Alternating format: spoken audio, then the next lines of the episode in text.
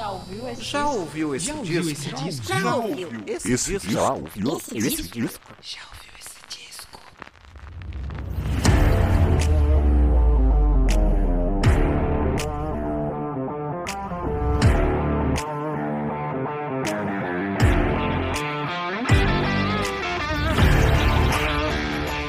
Começando mais um episódio do podcast Já ouviu esse disco? Eu sou Danilo de Almeida e esse é o podcast onde a gente fala aí sobre discos. E essa é a quarta temporada do podcast. Eu tô literalmente falando sobre discos em um só episódio, né? Porque nas temporadas anteriores aí cada episódio era sobre um disco diferente, mas essa quarta temporada aqui nós vamos explorar aí 30 anos de música aí falando sobre os discos lançados entre 1991 e 2021. Se você está chegando agora, seja muito bem-vindo. Não esquece de deixar o seu like lá pra gente, lá seu, sua curtida, seu é, seguir né, a gente lá nas redes sociais, lá no Twitter, arroba já ouviu o disco, e no Instagram já ouviu esse disco. Se você tá ouvindo aí na rádio Rio Vox aí, Rio Vox FM, aqui cidade de Rio das Pedras, muito obrigado e muito bem-vindo. Passa lá nas redes sociais para ficar por dentro de tudo que tá acontecendo aqui. Sempre tô compartilhando lá algumas curiosidades sobre os discos, eu falo um pouco, né, sobre outros discos também, se você gosta aí de de música, vai lá nas redes sociais, no Instagram já ouviu esse disco e no Twitter já ouviu o disco. Você pode ouvir também aí, lembrando, pelo site da Rádio Rio Vox, né? Que sempre que termina o episódio lá na Rio Vox, é riovoxfm.com, é, você vai lá, depois que termina o episódio, você pode escutar uma playlist com as músicas dos discos citados aí em cada episódio. Hoje estamos com uma marca aqui bem legal, porque esse aqui é o episódio de número 70. Olha aí, quem diria quanta coisa, hein? Estamos bem pertinho do 100. É, como o pessoal costuma dizer, podcast depois que passa do episódio 100, aí pode começar a falar que deu certo, porque até não chegar no 100, nunca se sabe quando ele vai ter uma continuidade, né? Como ele vai continuar, então a pessoa sempre fica com o pé atrás a relação em episódios aí, nós estamos chegando no 100, é sinal que tá, tá indo, tá dando certo. Ou eu que sou muito insistente, né? E tentar fazer dar certo. Mas esse aqui é o episódio de número 70, onde eu vou falar sobre os discos de 2016. Aí seguimos a nossa saga aí é, durante esses 30 anos de música aí.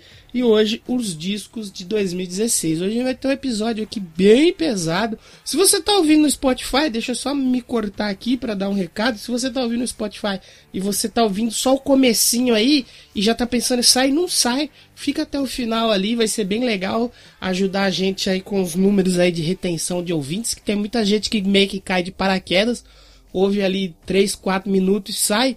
Então se você tá ouvindo pelo Spotify, ah, mas não gostei abaixa o volume, põe no 1.5x ou no 2x aí, deixa tocar até o final, depois você sai. Ajuda a gente aí para o podcast voltar aí pro ranking dos 50 podcasts aí de música do Brasil. Você pode estar tá ajudando o Já Ouviu esse disco aí, que é muito legal, né? Poder estar tá ali nesse seleto grupo aí dos podcasts musicais mais ouvidos do Brasil.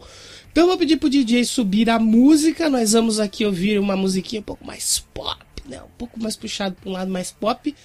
Porque o episódio hoje vai ser pesado. Tem metal. Aí você vai falar, ué, não entendi nada. Como assim? Subir música pop e vai ser metal. Primeiro a gente vai pro bloco aqui com, com os discos lançados em 2016 onde eu passo uma lista, né, que eu fiz com alguns que eu achei interessante comentar e depois a gente vai para os destaques. Então, os destaques serão álbuns mais pesados hoje e o bloco aqui com essa lista, né, que eu fiz ali mais resumidamente, é uma descrição sobre cada um. Começa com pop, né? Porque a gente precisa ter um pouquinho desse contraste aí durante o episódio. Então, DJ, sobe a música aí e eu já volto pra gente falar sobre os discos lançados em 2016.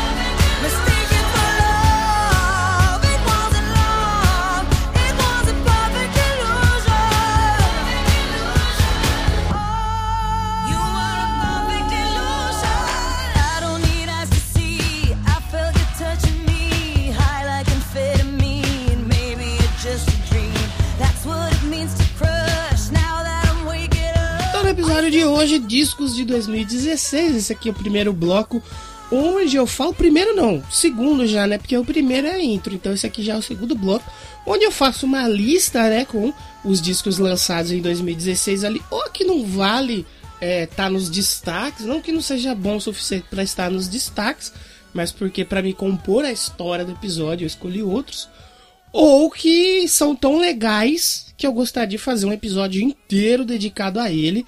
E é mais ou menos o que vai acontecer depois dessa quarta temporada aqui. Eu vou tirar muito disco aqui desse desse bololô todo que eu fiz para cada episódio e vou falar sobre eles. E o primeiro aí, como você pode ouvir, a gente ouviu Lady Gaga e esse é um episódio que com certeza eu vou ter que fazer só sobre ele mais pra frente, pois em 2016 tivemos o lançamento aí do Joanne da Lady Gaga, né? Um disco que dispensa comentários. A Lady Gaga totalmente reformulada, com uma nova sonoridade, fazendo um disco mais pessoal e menos espalhafatoso, né? E foi nessa época que eu comecei a acompanhar ela fielmente em rede social, de fanpage e tudo mais. E por isso que eu tenho um carinho muito especial por esse disco, né? E quase foi um dos destaques aqui com certeza ele ainda vai ganhar um episódio só pra ele. Como eu já falei, eu conheço a Lady Gaga desde que, pô, lançou o clipe de Just Dance no Brasil e ouvi tudo, mas eu comecei a acompanhar fielmente mesmo. Foi com Joanne, foi o primeiro disco que eu comprei dela, né? Então esse disco tem um carinho muito, eu tenho um carinho muito especial por ele. Eu lembro que na época Perfect Illusion foi a minha música mais ouvida no Spotify aí durante o ano. E até hoje ela aparece ali entre as mais ouvidas, gostam muito do Joey. Em 2016 também a gente teve aí lançamento do disco Glory da Britney Spears, né? Free Britney aí finalmente conseguiu. Ele foi o nono disco da carreira aí da Britney Spears, né? O nono disco de músicas inéditas. A Ariana Grande também, que tá sempre aparecendo aqui, uma hora, uma hora ela vai ter que ser destaque, ou pelo menos ganhar um episódio, que é incrível, que ela tá aqui toda semana, né?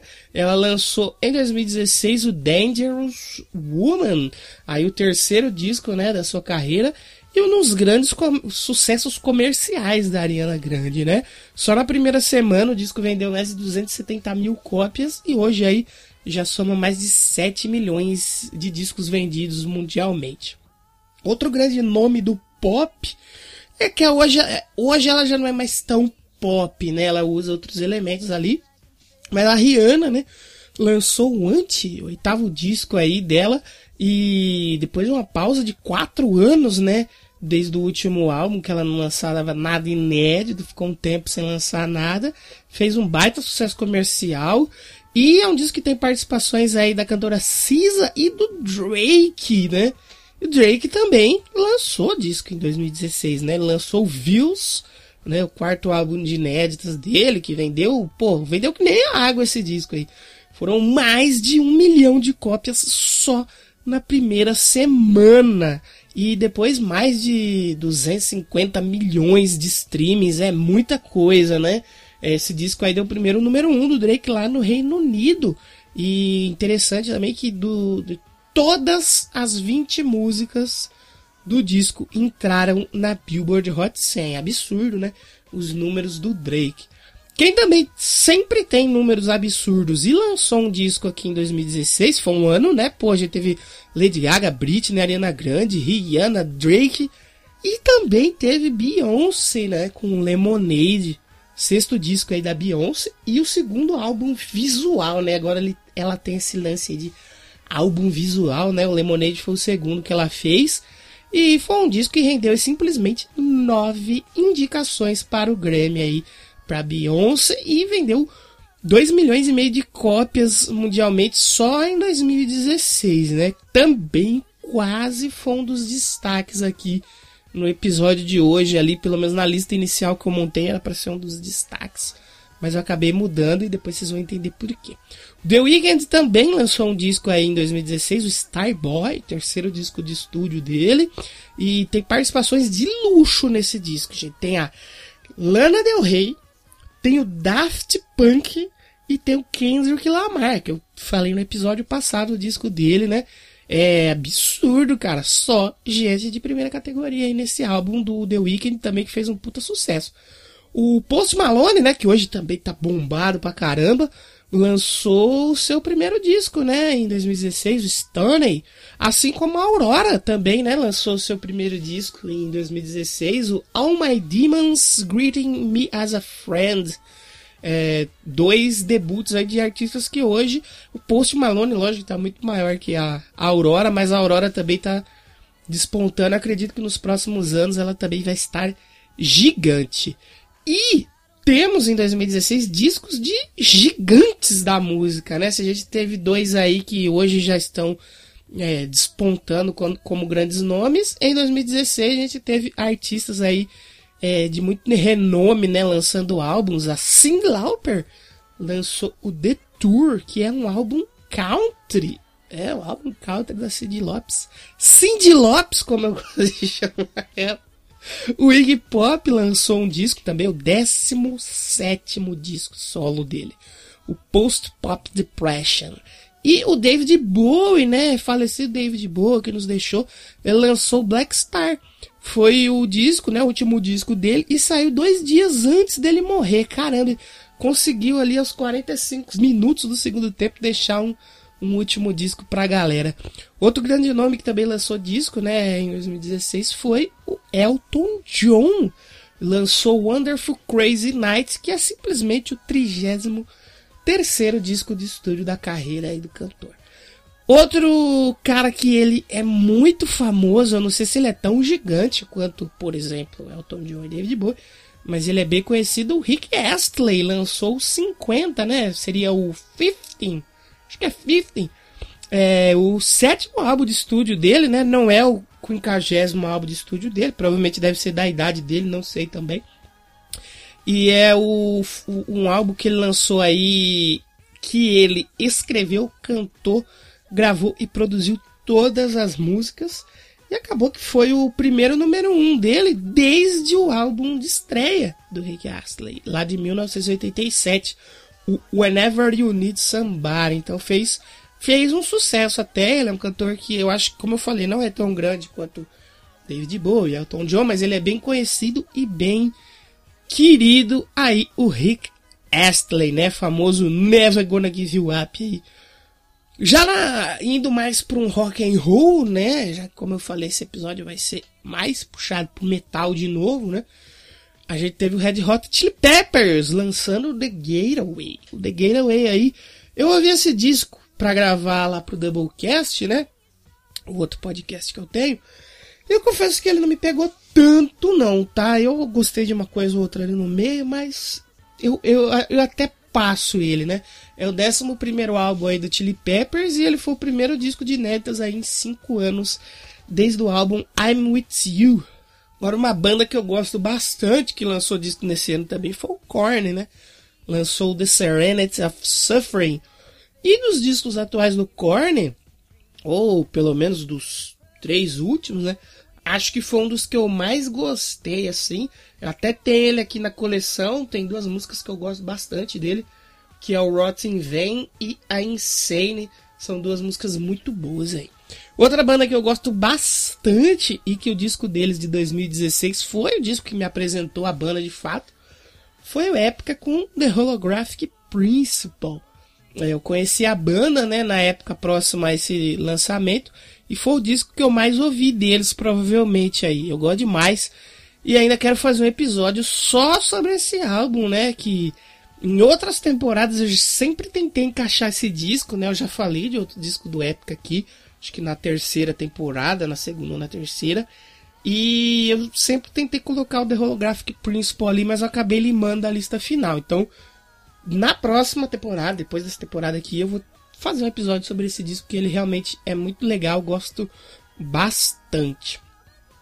2016 também teve o Testament lançando um disco muito legal, o Brotherhood of the Snake. E eu fui conhecer a discografia do Testament também para gravar para o Doublecast. E, cara, assim, a, não só esse disco, como a banda toda, né? A discografia me surpreendeu bastante.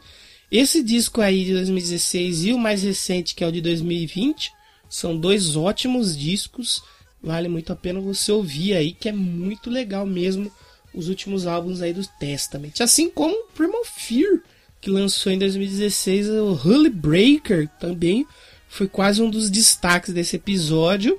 E o Primal Fear é uma banda que para mim é, tem uma puta qualidade, é um baita power metal de primeira linha. E esse disco aqui ele é muito bom, ele é sensacional, tal qual quase todos os outros da banda, pelo menos tudo que eu ouvi do Primal Fear até hoje, eu achei muito legal, muito bom mesmo. Suicidal Tendencies é outra banda que eu também demorei muito para ouvir a discografia e quando eu fui ouvir eu me surpreendi. E em 2016 a gente teve o álbum World Gonna Mad deles, que é muito legal. É, tem pouquíssimas coisas que você pode pular, né? Na discografia do Suicidal Tendencies. Quando você vai ouvir, você, ah, não gostei, vou pular. Esse é um disco que, por exemplo, não dá pra pular nada. Pelo menos eu gosto muito. Tem uma faixa aí que eu acho muito foda, que é a Clap Like Ozzy. Uma, da, uma faixa que tá nas minhas playlists aí até hoje. Outra banda que ficou nas minhas playlists por muito tempo e hoje já não escuto mais tanto e lançaram um disco em 2016 foi o Sabaton, né? Lançou The Last Stand e nessa época eu acompanhava muito a banda, né? Acompanhava de perto, fanpage e tal, a página deles, estava ouvindo bastante o Sabaton, não tanto quanto hoje, né? Hoje eu já não escuto mais praticamente nada, uma coisa ou outra assim que eu pego para ouvir deles. E eu até fui no show, né, da turnê deles aqui no Brasil divulgando esse disco. E eu não só fui no show, como eu conheci a banda. Eu tenho esse disco aqui em casa autografado pelo Sabaton. Foi muito legal. Como eu falei na época, eu tava muito viciado em ouvir o sábado, eu tinha conhecido eles provavelmente em 2015 ali, então eu tava ouvindo bastante. Como também o Amon Amarth, que eu também estava ouvindo muito nessa época, e eles lançaram de uns Viking, outra banda aí, que como eu falei, eu conheci nessa época ali, mais ou menos junto, ali com o Sábado. Eles têm uma sonoridade bem peculiar, eu acho o vocal deles bem legal, bem poderoso me chamou muito a atenção a banda e esse disco aí, ele é muito legal. Uma banda que eu conheci agora recentemente e que tem disco de 2016 é o Gorira, né? Os franceses aí do Gorira lançaram o Magma. Assim como eu falei do Suicidal Tennis, que tem uma discografia muito boa que você pode pular pouquíssimas coisas, o Gorira também é nessa levada, cara. É, é a discografia deles é sensacional talvez os primeiros dois discos que tem uma produção assim que podem melhorar um pouco, é, mas o resto é muito sensacional. O Magma ele já é um pouquinho diferente, né? Do, dos discos anteriores, se eu não me engano, foi nesse que eles começaram a reduzir um pouco os guturais e tal. Mas nem por isso a qualidade do disco é inferior. É muito legal. O Gorilla é uma banda muito boa, com uma discografia impecável. 2016 também teve um dos meus grandes ídolos da música aí, né? Já mencionei ele aqui em outros episódios. O Ace Frehley, né? Ex-guitarrista do Kiss, né? Um dos fundadores da banda e tal, né? Membros originais. Ele lançou Oranges, volume 1, que é um disco que ele traz umas releituras ah, de músicas que inspiraram ele e acho que tem algumas duas músicas dele no Kiss, né? Da época que ele tocava no Kiss. E o resultado é sensacional, o disco é muito bom. Ah, eu gosto muito da White Room, né? Que se eu não me engano é do Cream, que ele fez uma versão aqui, ele toca, canta e tal. É muito, muito, muito, muito legal esse disco do Ace Frehley, o Oranges, volume 1. Uma banda que eu gosto muito também, que é tão antiga aí quanto esse Frehley, acho que até mais antiga, né, de carreira, é mais antiga que ele até é o Heart, né? Lançou Beautiful Broken. O Heart, banda das irmãs Wilson, né? Esse disco ele traz aí duas canções inéditas e releituras de outras oito músicas presentes em discos anteriores da banda, né? O único erro que eu acho desse disco foi que elas fizeram releituras de músicas que são mais lado B, sabe? Eu acho que elas poderiam ter feito releituras também de grandes sucessos, né? Seria muito interessante ver aí como soaria hoje, né? Com a banda mais madura, tocando melhor todos os instrumentos, né? a voz também dela muito melhor, a voz da Anne Wilson muito melhor. Eu gostaria de ver releituras aí de hits aí de discos como Dreamboat Annie, do Little Queen até do álbum homônimo de 1985. Seria muito legal, mas vale você conferir aí o Beautiful Broken caso você goste das músicas lá do B do Heart também. Não sei, vai que você é um fã de carteirinha das irmãs Wilson e tenha curtido tudo que elas fizeram até hoje. Pode ser uma proposta interessante você ouvir o Beautiful Broken. Então nós vamos para o nosso bloco de destaques agora, já que eu falei do Heart, que é uma banda liderada por mulheres, né? A banda que tem a vocalista mulher que manda bem pra cacete. Annie Wilson canta demais. Eu quero começar o bloco dos destaques de uma banda também liderada por uma mulher que canta muito, canta muito bem. Só que aqui a parada é mais extrema, né? Gutural, metalzão, mais pegado. Que agora eu vou falar do King of Everything, álbum aí da banda Ginger.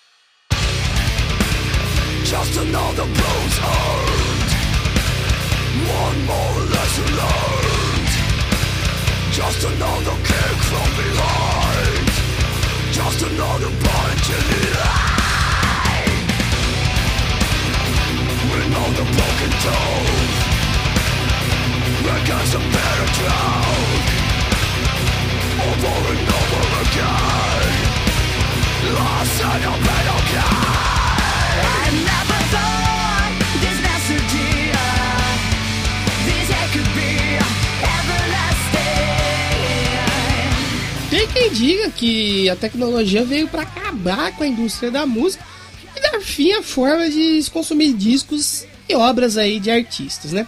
Em partes isso pode ser verdade, com certeza, mas a tecnologia também está aí para nos abrir novas janelas para o mundo que sem os aparatos e ferramentas que temos hoje, essas janelas talvez nunca seriam abertas. E eu falo por experiência, tá?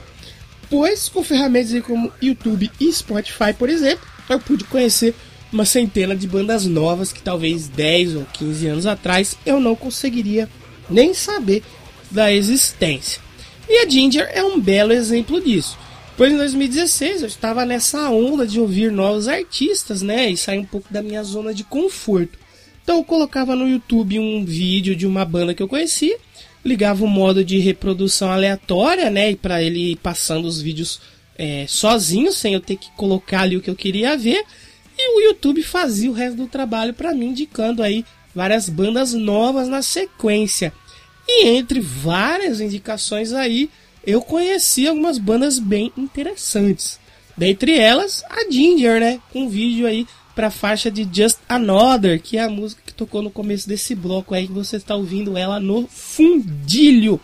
E claro que se tornou a minha música favorita da banda. Ginger é uma banda ucraniana e que a época que eu conheci, né, 2016 ali, mais ou menos 2015, 2016, não havia tanto hype ainda em cima deles como há hoje em 2021. Então a probabilidade de conhecê-los sem a ajuda da internet seria quase impossível. A banda faz um metal mais moderno, com influências aí do metalcore, um pouco de groove metal também, né? E metal progressivo. Mas a banda gosta de brincar com elementos aí que fogem do escopo metal, né? Como por exemplo ska e reggae, que de vez em quando aparece ali no meio de uma música ou outra. King of Everything é o segundo disco da banda e o primeiro a ser lançado por uma gravadora e logo por quem, né? Na Palm Records, né? O álbum ele foi lançado em 29 de julho. Talvez o que mais chama atenção para a banda é a vocalista, né, a Tatiana Smileyuk, né, com seu visual todo alternativo e que inicialmente você se assusta, né, com a brutalidade do vocal dela, né, do gutural poderoso que ela tem, mas você se assusta mais ainda quando você vê que ela pode cantar totalmente limpo e muito lindamente. Não que o gutural dela não seja lindo, né? É brutal, sim, mas é muito lindo. Mas ela cantando limpo é muito incrível. E aí o seu queixo vai cair no chão quando na mesma música ela usa o gutural e o vocal mais limpo, como que ela faz aqui na faixa Pieces, né? Que talvez aí eu acho que é um dos maiores sucessos desse disco. Mas engraçado é saber que ela, né, acabou aí se tornando a vocalista da banda quase que sem querer. Pois quando o vocalista original se mudou para os Estados Unidos, a banda ficou com a vaga em aberto, né? A Tatiana, querendo ajudar os amigos ali, foi cantar, né? Foi fazer os ensaios com eles até encontrarem um novo vocalista para a banda não ficar parada. E por sorte, eles nem precisaram procurar mais, porque a Tatiana era realmente fantástica. Além da Tatiana, o resto da banda também tem um papel muito importante, claro, né? Afinal, não seria uma banda se tivesse só uma pessoa cantando. É, e tipo assim, tocar um estilo tão complexo, né, requer músicos aí de alto nível. Então a banda tem um papel também fundamental aqui para o sucesso da Ginger. E esses músicos, né, eles são muito bons, apesar de não terem nenhuma fama de terem vindo de outros grupos, né? Não ter a grife que muitos músicos aí do estilo têm. Eles dão um show à parte e brilham também, tanto quanto a Tatiana brilha neste álbum. Fica até difícil escolher um ponto alto aqui, né? Ou falar um destaque ou outro. Porque se você gosta de música pesada e rápida, ouvindo esse álbum você vai perceber o quanto ele é bom, né? Um deleite sonoro aí, que tem peso, né? Tem uma boa melodia, tudo bem equilibrado, tudo muito bem tocado. Eu gosto muito da sequência de músicas, né? A Words of Wisdom, Just Another, I Speak Astronomy e A Sit Stay. Over essa sequência para mim ela é perfeita. E o disco ainda acaba com, com a curiosíssima Beggar's Dance, que praticamente não tem nada a ver com o resto do disco, né? É, você pode até achar que se começou a tocar um outro disco quando tá tocando essa música. Mas como eu falei lá no começo desse bloco, a banda mistura alguns elementos, né, que fogem aí do metal e é isso que faz é, essa última música ser tão curiosa, né? E também é bem interessante. Apesar de não figurar nos charts de grande prestígio mundo afora, nem em lista de melhores discos do ano, sites ou revistas especializadas, eu tenho certeza que se você entende um mínimo de música, você vai ouvir esse disco aqui e com certeza você vai pensar que ele poderia facilmente aparecer em qualquer lista aí dessas que eu mencionei de melhores discos do ano, né? Vale muito a pena ouvir este álbum da banda Ginger. Com o passar do tempo, se tornou comum ver mulheres aí liderando bandas bem extremas, né, de metal, como é o caso da Dindia. E que bom, né? Afinal, mulher também tem berros nervosos, né? Como é o caso da Tatiana, da Lies White Gloves e tantas outras aí que estão cada vez fazendo mais sucesso. E agora eu falo do Power Trio feminino de trash, aí a Nervosa que em 2016 lançou o seu segundo disco de estúdio, o Agony.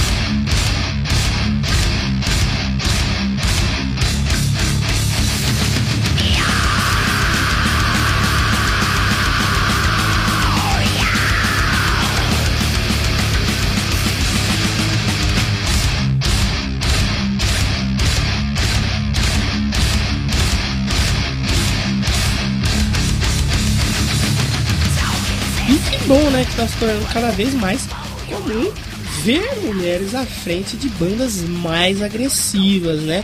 Como eu falei, a gente tem a Tatiana, tem a Liz White Glass e tantas outras aí mulheres aqui no Brasil. A gente tem a May Undead, a Angelica Burns, tantas outras aí que estão cada vez se tornando mais comuns. Que ótimo!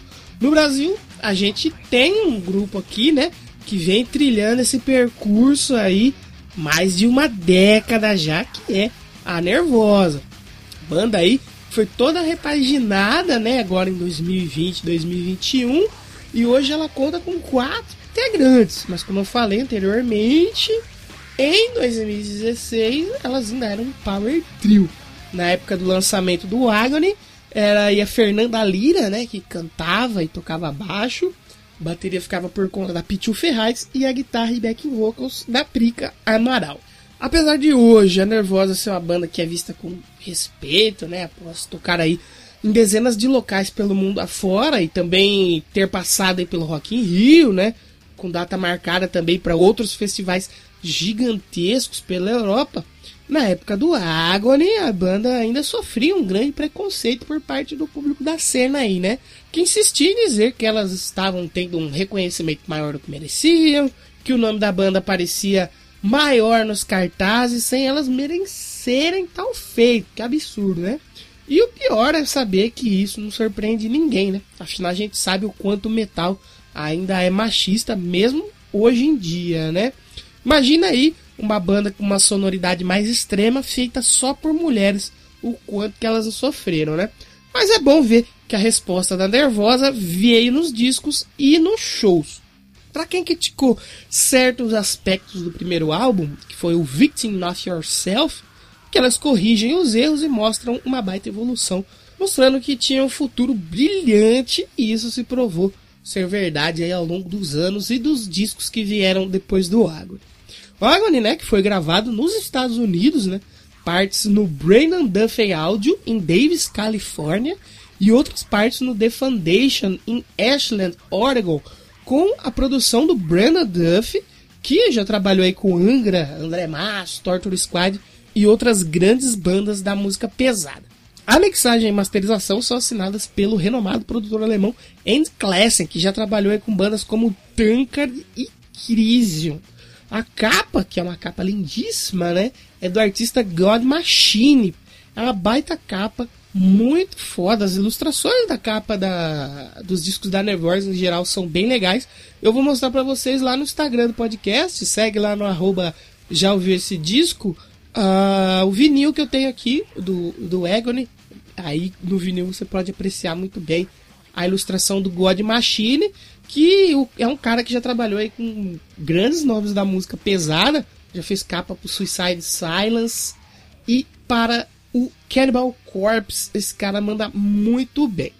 A Nervosa então veio a parada aí por um timaço entendido do assunto, né? Quando o assunto é música pesada, a galera por trás desse disco aqui manda muito bem. Eles vieram aí com esse time todo para entregar um baita disco que foge um tanto quanto aí da fórmula thrash metal que a banda havia apresentado anteriormente, já que aqui elas passeiam também pelo death metal, né? Mesclando aí o thrash com momentos bem agressivos e momentos mais cadenciados, resultando aí numa sonoridade bem interessante e muito agressiva. O vocal cheio de ódio da Fernanda Lira de botar medo aí em qualquer barbado folgado que teima que mulher não pode fazer heavy metal. A bateria da Tio Ferraz é um rolo compressor, né? às vezes é uma metralhadora também, né?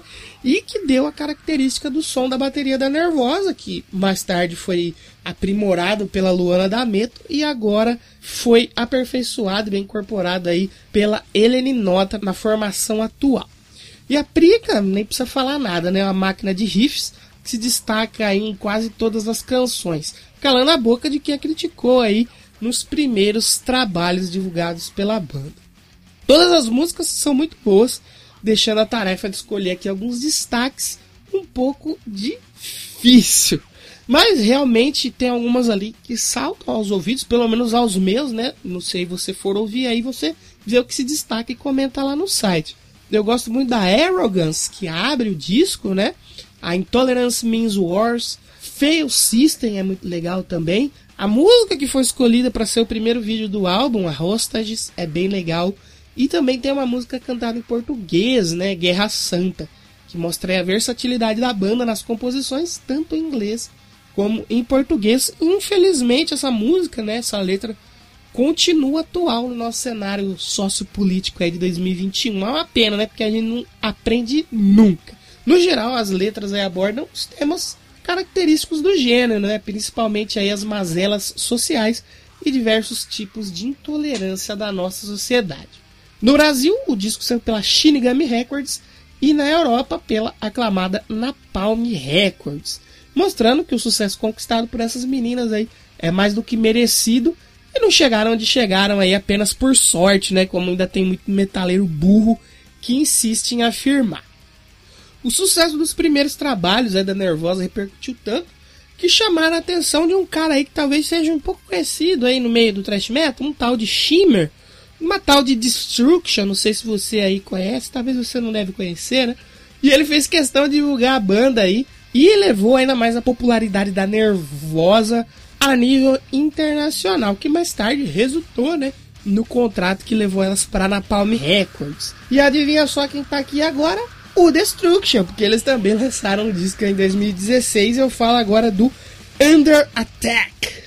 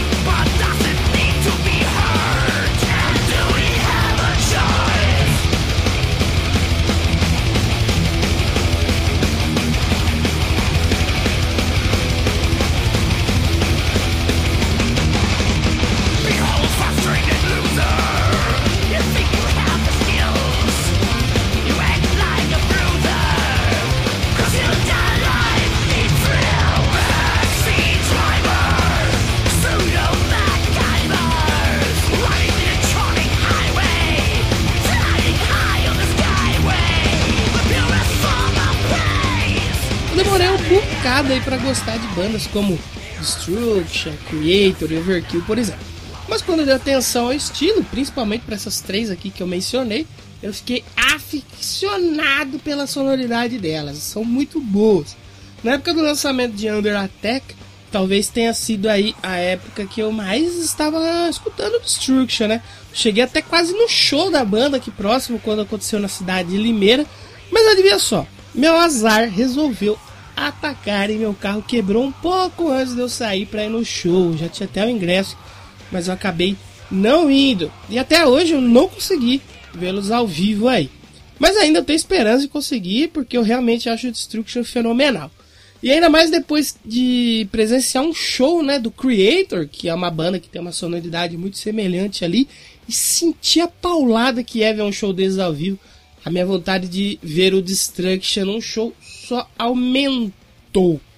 O Under Attack é o 13º disco de estúdio dos alemães aí que em 2022 estarão completando 40 anos de carreira, é bastante coisa, hein? A banda estava há 4 anos sem lançar nenhum disco de inéditas, então a expectativa para o disco estava lá no alto. E claro que essas expectativas aí foram correspondidas, afinal, o álbum é uma paulada que te acerta direto na cabeça. O disco é lançado em 3 de maio, também pela Nuclear Blast. Acho que hoje aqui vai ser o episódio que eu mais vou falar de Nuclear Blast e na Palm Records. E esse disco ele foi produzido aí pela própria banda. Under Attack é um daqueles discos que você não tem espaço para descansar. Como diz meu amigo Léo Nossetti lá, é pica dentro o disco todo. Aqui não tem como. Por mais que tenha alguns momentos cadenciados, né, como aí na faixa Getting Used to the Evil, Ainda assim, são momentos pesados e agressivos. A banda trata de temas característicos do gênero, né? Porém, trazendo as críticas já tradicionais para o mundo moderno, né? Onde, por exemplo, aqui o Shimmer, né? Que é o líder da banda, o vocalista, né? E principal compositor, ele afirma que essa sociedade high-tech, né? Que a gente está vivendo hoje em dia, é, a gente está sob constante ataque, né? E como por exemplo é abordado no tema cyberbullying na faixa Second to None, que abriu esse episódio aqui. E o bullying, né, cyberbullying aí hoje é uma das formas mais comuns de ataque que é alavancado, logicamente, justamente pela tecnologia aí, né? Pela internet, celular, todo mundo pode falar qualquer coisa de alguém aí na internet. Então, cyberbullying está acontecendo todo dia e a banda critica, né? Muito esse esse ataque constante que nós estamos aí vivendo hoje em dia nessa sociedade moderna. A banda, apesar de fazer um som agressivo, tem composições bem elaboradas, como Stand Up for What You Deliver, onde a banda executa com perfeição ritmos mais complexos, proporcionando uma faixa matadora e coesa, né? recheada de variações de andamento bem construídas. E também tem muitos solos e riffs bem criativos. Vale ainda mencionar a faixa bônus, né? Duas faixas bônus, na verdade, né? que são bem interessantes. A primeira delas é a regravação da faixa Trash Attack, que tá lá no primeiro disco da banda, né, de 1985. E a outra faixa bônus que é bem legal também, é uma regravação para um clássico aí do metal, a faixa Black Metal do Venom. Eles fazem uma releitura aqui dela, né, um cover bem legal nesse disco como faixa bônus, sendo que em 2013 a banda apresentou essa faixa lá no Rock in Rio, né? Quando eles tocaram ao lado do Crisium. E aqui eles oficializaram esse cover e agora com uma versão um pouco mais elaborada, né? E ainda eles convidaram o vocalista Alex Camargo do Crisium para repetir a dose que fizeram lá no Rock in Rio. Foi muito legal isso. O que me chamou a atenção no Destruction e me fez gostar da banda mesmo sendo um som veloz e pesado, com vocais raivosos e agressivos, ainda assim a banda tem uma melodia bem legal. Tem solos e riffs bem interessantes e bem elaborados. Não é apenas agressão por agressão. O vocal do Shimmer também é bem característico e foi uma das coisas que me fisgou quando eu ouvi e que me fez gostar bastante do Destruction. O disco aí figurou em charts de países da Europa, né, como na Bélgica, Suíça e logicamente na terra natal deles, né, a Alemanha, e foi muito bem recebido pela crítica especializada, que deu ótimas notas ao disco e destacou o fato do álbum ser até então o melhor trabalho dentre os álbuns mais recentes do Destruction. E se o Destruction é uma banda da qual nunca passou pelo seu radar musical, dê uma chance aí aos alemães, né, do Destruction, que se você gosta de música agressiva, pesada, rápida, tenho certeza que você vai achar a banda bem interessante. Recomendo para você ouvir. Você pode começar ouvindo, claro, o Under Attack, disco aí de 2016, que foi um ótimo ano pro thrash metal, tá? Isso aqui no Brasil a gente viu as meninas da Nervosa alçarem voos maiores, né? E começarem a se tornar realidade no cenário mundial. Destruction também lançou um álbum depois de quatro anos aí de espera. Outro nome que apresentou um baita disco em 2016, depois de um longo período de espera, foi o Anthrax com o álbum For All Kings.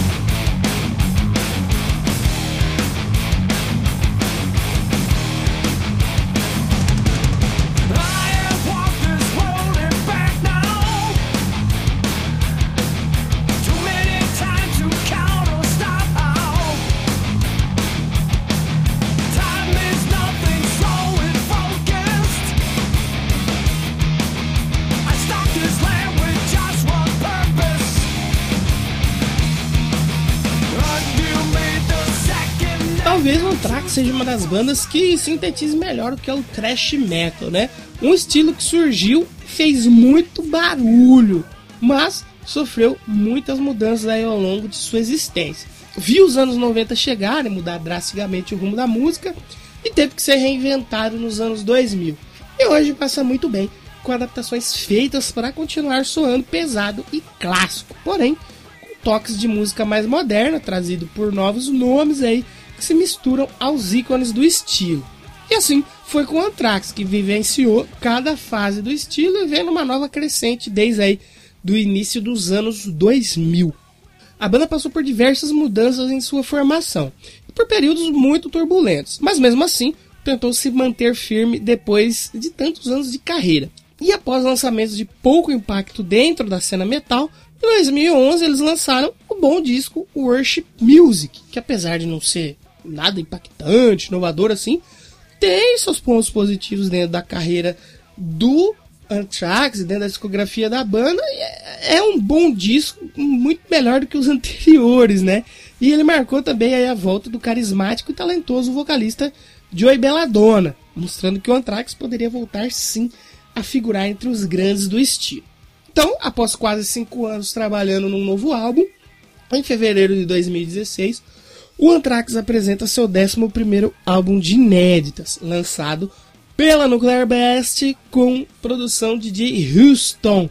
E uma coisa que foi quase unanimidade entre os críticos especializados do estilo é que For All Kings é o melhor trabalho da banda desde o excelente Persistence of Time de 1990.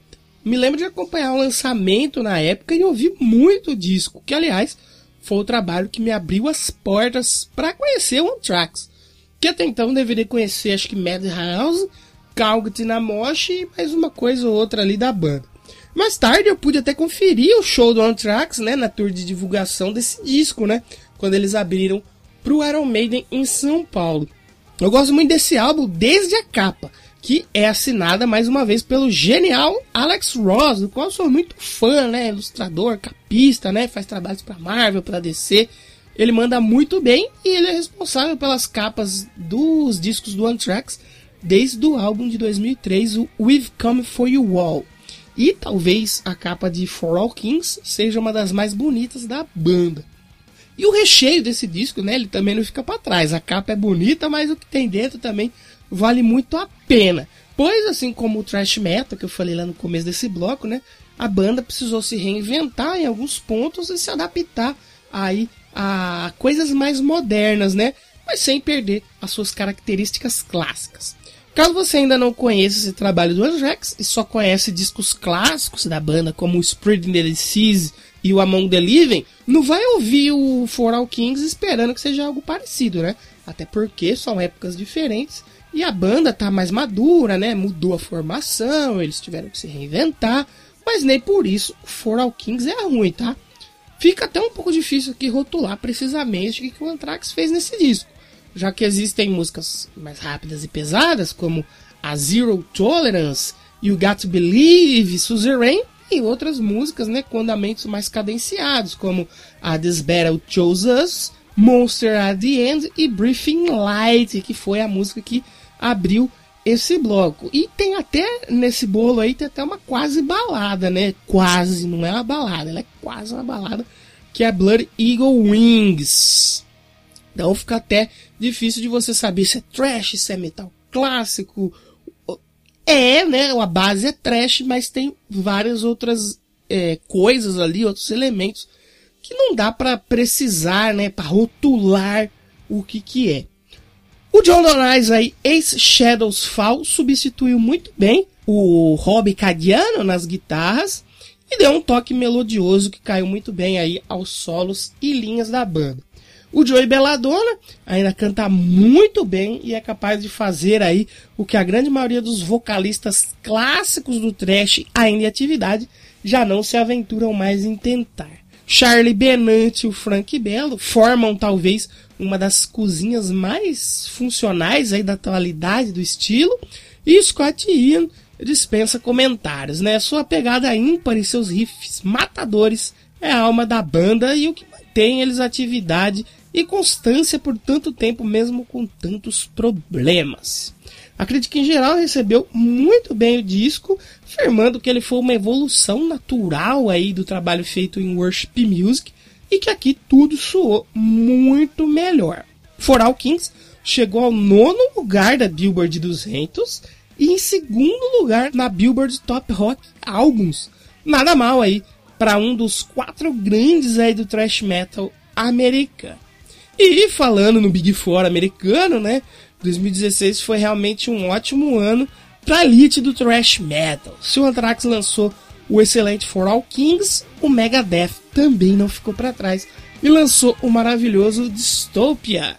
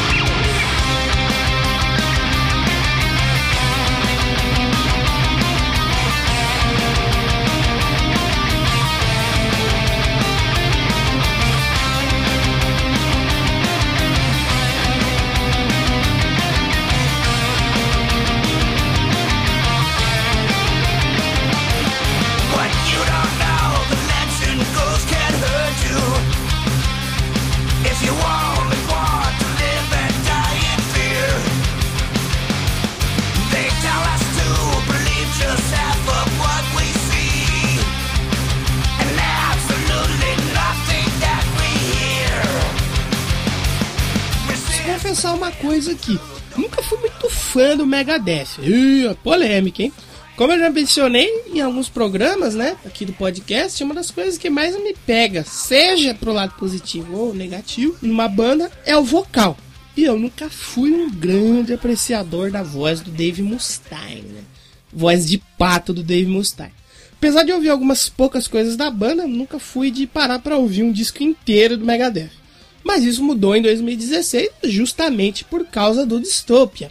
Claro que eu estava na expectativa de acompanhar o novo trabalho da banda depois da entrada do guitarrista brasileiro Kiko Loureiro. Afinal, ele vinha de uma das minhas bandas favoritas, o Angra. Então, eu iria ouvir o disco mesmo sem ser tão fã assim da voz do Dave Mustaine. Megadeth vinha de dois discos um tanto quanto fracos, né, aí na sua discografia o 13 de 2011 e o Super Collider de 2013. Então é claro que muita gente estava com o pé atrás em relação ao novo trabalho da banda. Ainda mais com uma mudança na formação do Megadeth, né?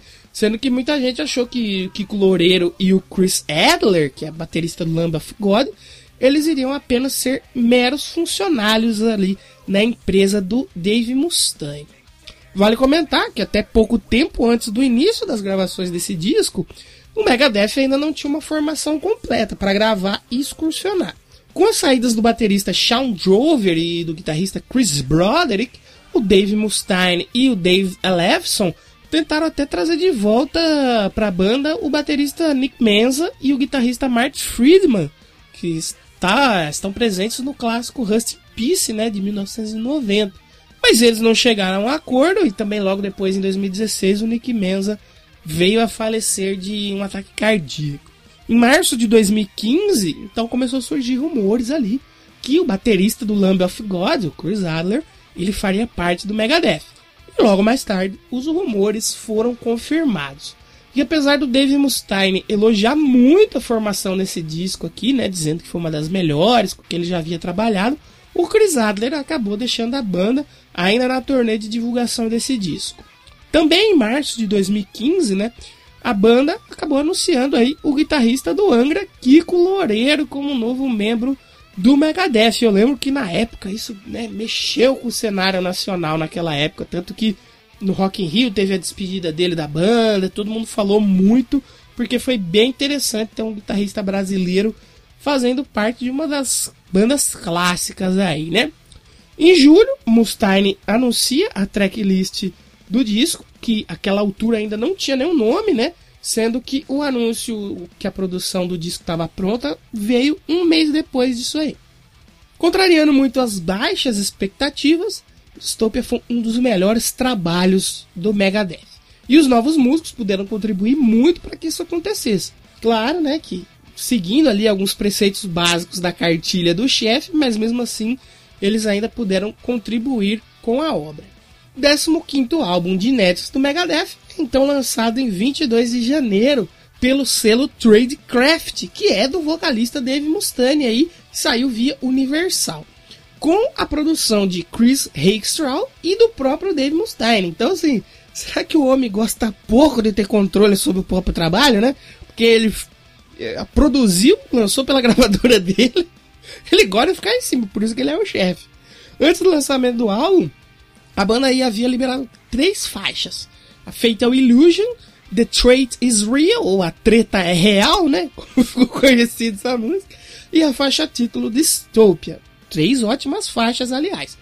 Depois outras foram também lançadas como vídeos, né? para divulgar aí o álbum. Foi a Post American World e Conquer or Die. E por último, também saiu o vídeo para Line in State, cujo videoclipe foi gravado num cemitério em São Paulo. Olha que doideira. E também foi dirigido por um brasileiro, o Léo Liberty, durante aí a turnê de divulgação do álbum que passou aqui pela América do Sul. Dystopia, mais um daqueles discos, te dá pouco espaço para respirar. É muita porrada do início ao fim. É o trash clássico misturado a uma sonoridade moderna, assim como o Anthrax fez também lá no For All Kings. E também aqui o Megadeth flerta um pouquinho ali com o metal clássico durante o disco todo. É bem interessante o que eles fazem, mais uma vez, assim como o Anthrax, a gente rotula como trash, mas vai muito além disso aí, as influências e elementos do disco. Interessante também é perceber que parece que finalmente o Dave Mustaine desistiu da ideia de fazer músicas muito longas e cheias de variações de ritmo, como em muitos clássicos aí do Megadeth. Aqui o papo é mais direto e reto. Das 11 faixas, apenas uma passa dos 5 minutos. O álbum estreou em terceiro lugar na Billboard 200, acabou aí superando a marca do Euthanasia de 1994, que na época estreou em quarto lugar, e só fica atrás aí do Countdown to Extinction de 92, que conquistou o segundo lugar na disputadíssima parada. Mais tarde, a faixa título ainda foi indicada para o Grammy Awards de 2017 e venceu na categoria aí de melhor performance de metal. Se 2016 foi um ano bem favorável para o trash, claro que o B4 teve parte importante nisso, né? Já que o Anthrax lançou um baita disco. Megadeth também foi aí responsável por um, um dos melhores álbuns do ano. Faltou, né, só o Slayer ter lançado alguma coisa ali para deixar os fãs do estilo em êxtase. Já que o Metallica, sim, até o Metallica lançou disco em 2016 após uma espera aí de oito anos. E para encerrar o episódio de hoje, fala agora do Hardwired to Self-Destruct.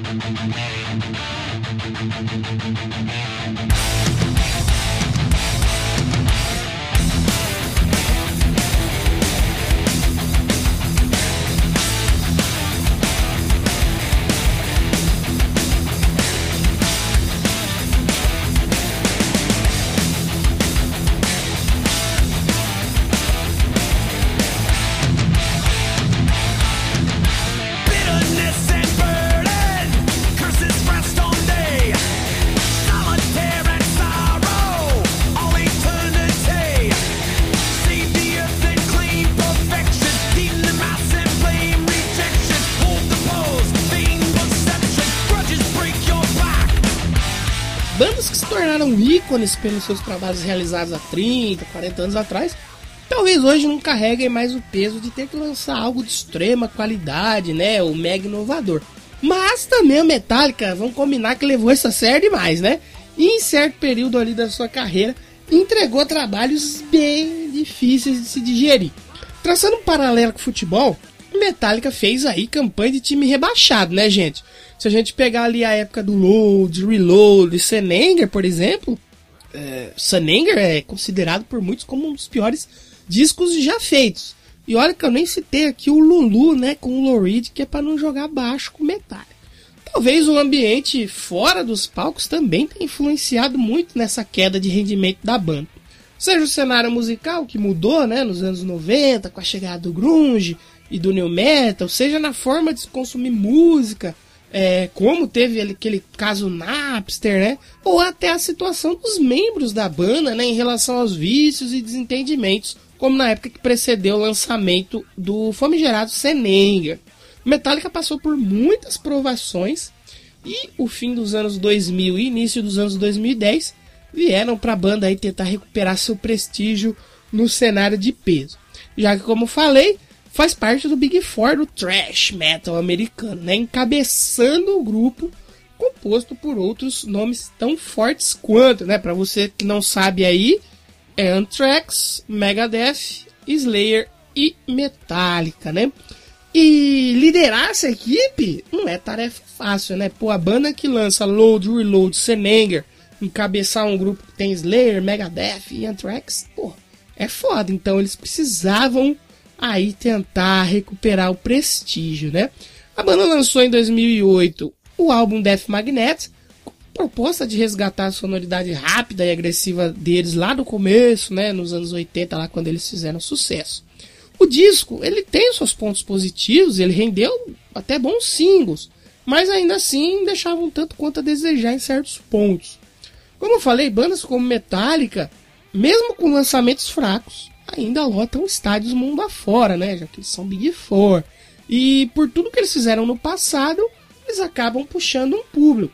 Mas após lançamentos tão fracos, a banda realmente precisava de alguma coisa ali para tentar dar uma limpada na barra, né? E trazer alguns fãs aí de volta a consumir os seus discos e ir nos shows. A banda começa a dar sinais que um novo álbum seria lançado lá em 2011, quando o baixista Robert Trujillo disse que a banda já estava em estúdio fazendo um novo material aí ao lado do Rick Rubin. E pelos anos que se seguiram, vieram mais boatos e promessas de um novo trabalho do Metallica, que sempre esteve em turnê durante todos esses anos aí.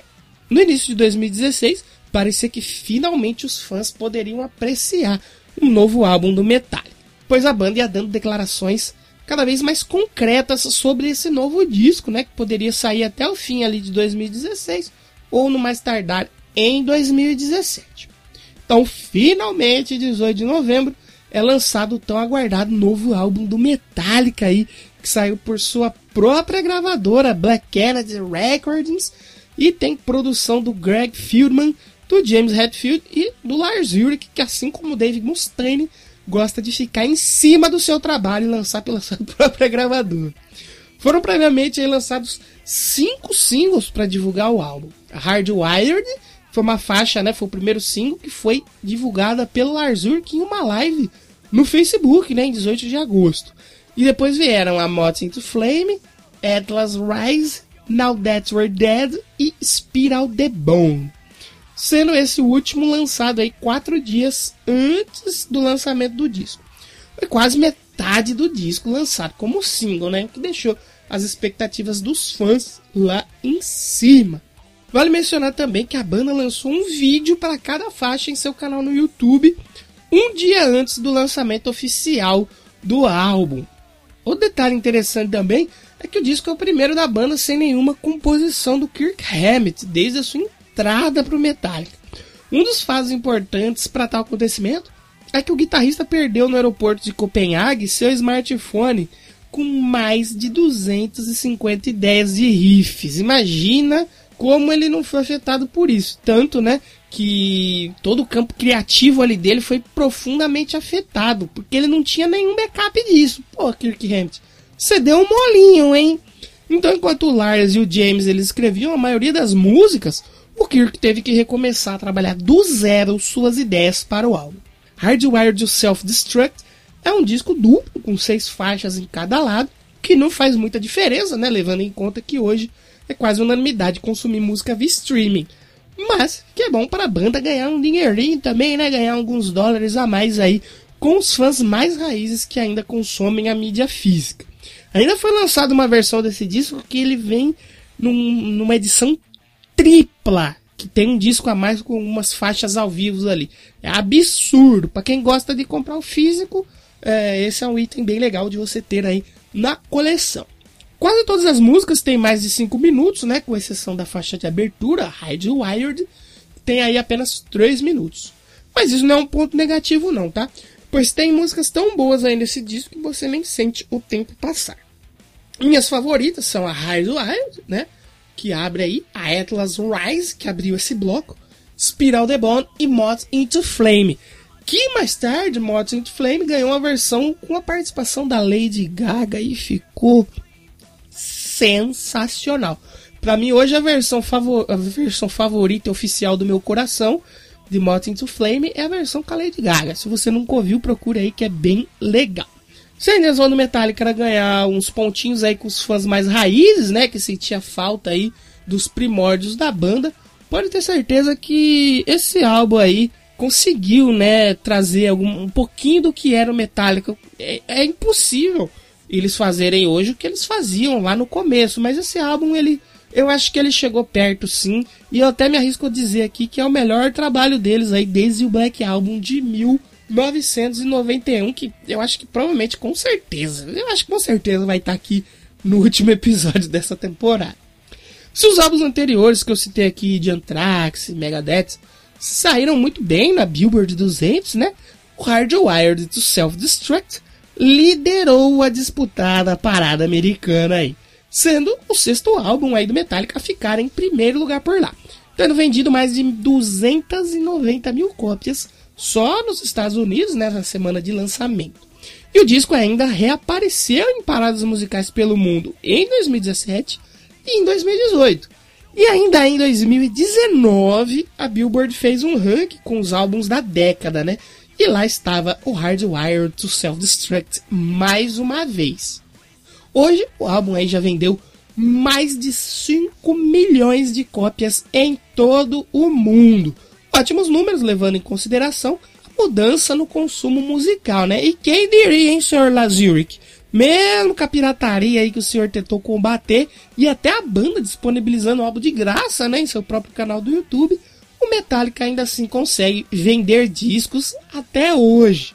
O Metallica ainda liderou outras 28 paradas musicais pelo mundo e recebeu diversas certificações de ouro e platina. Aí acho que foram mais de 18 países que pegou ouro, platina dupla, platina tripla.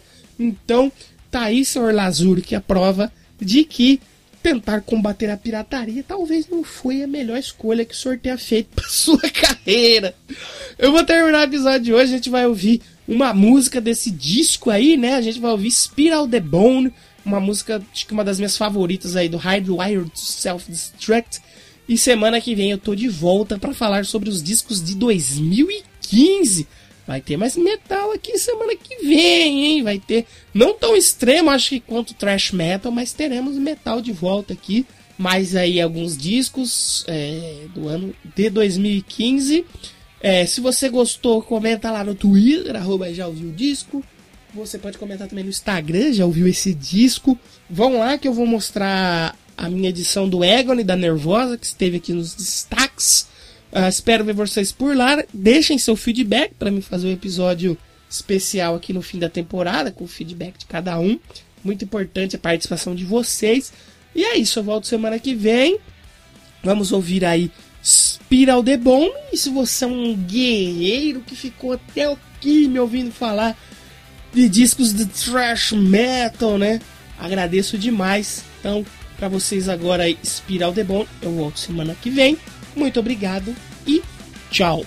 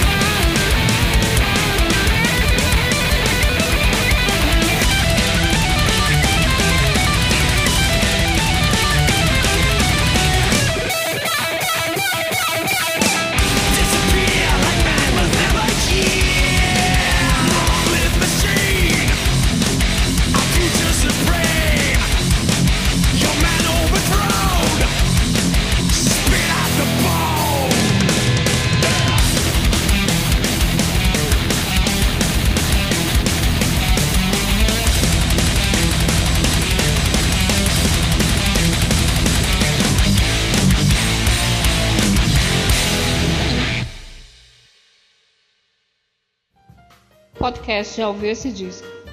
Roteiro e edição por Danilo de Almeida.